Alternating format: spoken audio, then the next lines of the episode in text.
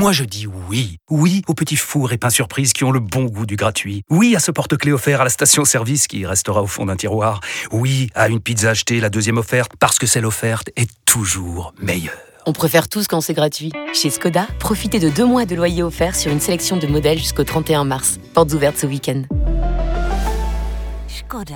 Deux loyers offerts après premier loyer en LLD 37 mois sur toute la gamme Skoda, Orenia et Enya Coupé, c'est accord par Volkswagen Bank. Détails sur skoda.fr. Au quotidien, prenez les transports en commun. Vous écoutez RMC.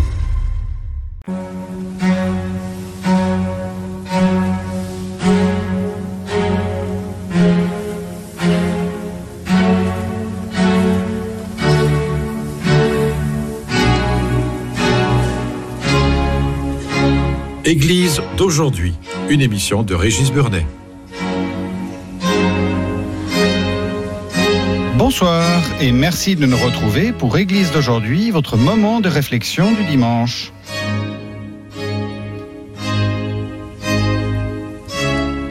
Connaissez-vous Sergei Kourdakov, Takashi Nagai ou Bruno Cornacchiola? Non?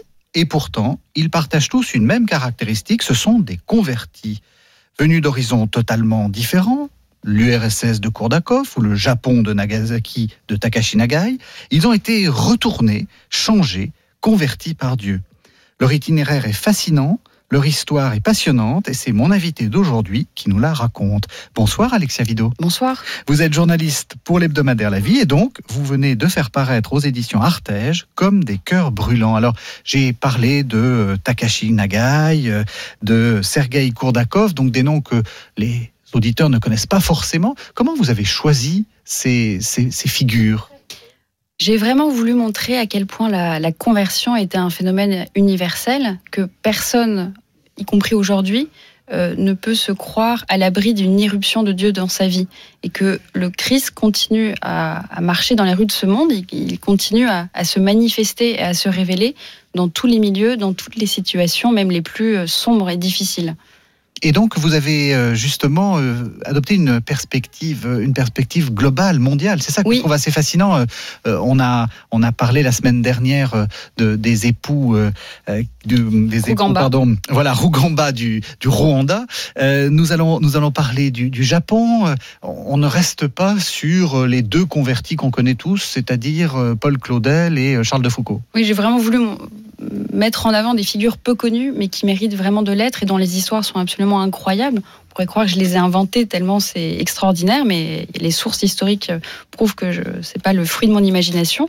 Et c'est vraiment des, personnes qui viennent de, tous les pays. Marcel Gallois, donc c'est une française, mais on a Dorothy Day qui est américaine, Jevouski qui est russo-polonais, Kourdakov donc un russe, euh, Cornacula un italien. Donc c'est cette voilà de souligner le fait que Dieu peut prendre tout le monde et peut révéler son amour à n'importe quelle personne. Et aujourd'hui encore, le, Christ est vraiment vivant et se manifeste, se révèle euh, à quiconque ouvre un peu son cœur. Alors, Takashi Nagai. Takashi Nagai, vraiment, pour moi, c'est, je dois, je dois vous le, vous le confesser, c'est le personnage que je préfère dans tous vos, euh, dans tous vos portraits. C'est quelqu'un que j'ai, que j'admire depuis très longtemps. Donc, 1908-1951, donc il, il, meurt très, très jeune. Euh, Takashi Nagai, c'est le médecin catholique de Nagasaki. Oui. Qui à la base n'était absolument pas catholique, parce qu'il est né dans une famille euh, de, de, enfin, ses parents étaient des médecins son père avait à cœur d'introduire la médecine occidentale dans la culture japonaise. Mhm. Oui, on est à l'époque, donc je, l'ai dit, en hein, 1908, donc on est, on est à l'époque qu'on appelle Meiji, hein, c'est le mhm. moment où le, Japon s'ouvre s'ouvre à, la à l'Occident d'une certaine façon et donc donc c'est voilà c'est des gens euh, comme vous dites les Lumières c'est des gens euh, très euh, très intellectuels pas très religieux et en tout cas certainement pas chrétiens certainement pas chrétien. C'est vrai que Takashi le dit lui-même, il, ne pensait trouver la vérité que sur le chemin scientifique. Et donc il était profondément matérialiste, profondément athée. Euh, il considérait les, les, religions, même les religions de son pays, comme des superstitions. Et le catholicisme, vraiment comme une religion de l'étranger, il l'a toisé vraiment. Et donc il voyait les chrétiens d'Urakami, donc le quartier catholique, il les regardait avec un œil condescendant. Et la, première brèche que, Dieu va, opérer dans son cœur, c'est à la, mort de sa mère, donc en 1930.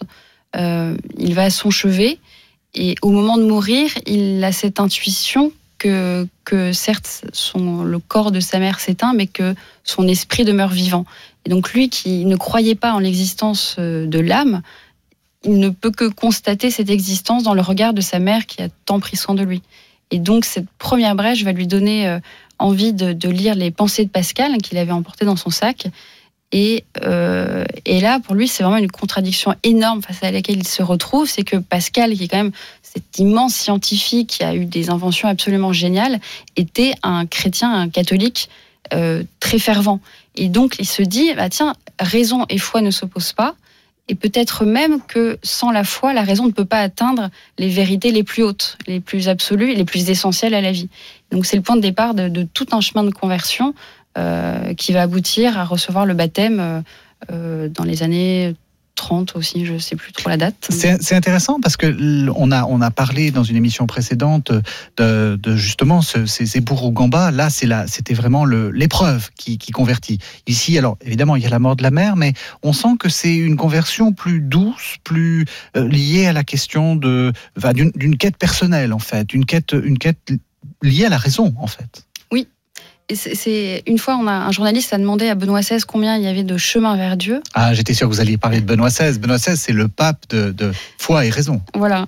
Et il a répondu autant qu'il y a d'êtres humains, parce que le, vraiment Dieu prend chaque personne et chaque personne étant unique, chaque chemin est, est unique. Et donc c'est vrai que Takashi, ça va être d'abord cette articulation entre foi et raison, et ça passe aussi, ça passe souvent quand même par des femmes, je, je, le vois dans, dans, ces histoires.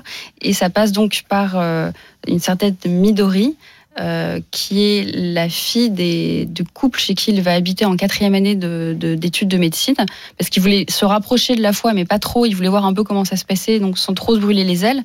Donc il a décidé de, de poser ses valises dans une maison euh, chrétienne. Et euh, donc cette Midori, donc la, fille va, va, va, tomber amoureuse de lui et lui d'elle. Et euh, donc c'est aussi par l'amour et par la prière encore une fois de cette femme qui, qui va prier pour la conversion de, de, de, de, Takashi. Donc on est dans les années 30. Les années 30, hein, c'est au Japon, c'est les années euh, Hirohito du général Tojo. Hein, c'est les, les, années, c'est les années de guerre en fait. Hein, C'est les années, c'est une année, enfin c'est des, une période où le Japon est très militarisé, très, c'est une dictature qui veut étendre son, son, emprise sur tout le monde asiatique. Comment il vit cette, euh, cette période-là? C'est peut-être compliqué d'être chrétien alors qu'on est, on est dans ce monde-là. Bah, la première guerre en 33, il se retrouve sur le front et là, il le vit très mal et il n'est pas encore converti, donc il ne comprend pas cette, ce déferlement de haine et d'horreur qu'il voit. Et il se repose sur la foi de Midori. Euh, qui lui a envoyé d'ailleurs un, petit catéchisme pour qu'il puisse euh, se renseigner un peu. Euh, on ne sait jamais, hein. ça peut toujours servir. Et après, il retourne en 37, je crois, mhm. euh, sur le front. Et là, il est chirurgien euh, pour aider les, les, les malades, mhm. les blessés. Et là il, se, là, il le vit avec une plus grande paix parce qu'il sait qu'il est à sa place, qu'il n'est pas envoyé pour combattre ses prétendus ennemis, ni pour soigner que les Japonais, mais qu'il est là pour soigner Japonais, Chinois, tout le monde en fait. Et donc il se sent vraiment à, sa place et il le vit effectivement de manière plus paisible, même si c'est forcément un. Oui, 37, 37 c'est la Mandchourie, hein, donc c'est le, c'est le moment le plus. Enfin, c'est une guerre atroce. C'est mm. une, guerre, une guerre atroce et on voit que la foi lui, lui permet de, de peut-être de surmonter cette épreuve personnelle. Oui, tout à fait. Alors évidemment, il y a une, une autre étape. Hein. Euh, tout le monde pense Nagasaki 1945, euh, c'est la bombe atomique. Il résiste où il survit à l'explosion nucléaire. Oui, de manière euh, parce que 80, miraculeuse. Miraculeuse. 80% de, des malades de son hôpital et du personnel euh, n'a pas n'a pas survécu à, l'explosion de la bombe. Il survit. Alors il est déjà très malade parce qu'il s'est spécialisé en radiologie. Mhm. Et donc à l'époque on maîtrisait absolument pas les rayons. Donc il, venait de savoir qu'il avait une leucémie incurable et qu'il en avait plus que pour deux et trois deux ou trois ans déjà très malade, très affaibli. Il se retrouve, euh, en plus blessé évidemment, à soigner euh, bah, la cohorte des, blessés qui arrivent à l'hôpital. Et hum, il sait que sa femme est morte parce qu'il voit les, fumées qui, s'élèvent depuis euh, le quartier d'Urakami, donc le quartier catholique de Nagasaki.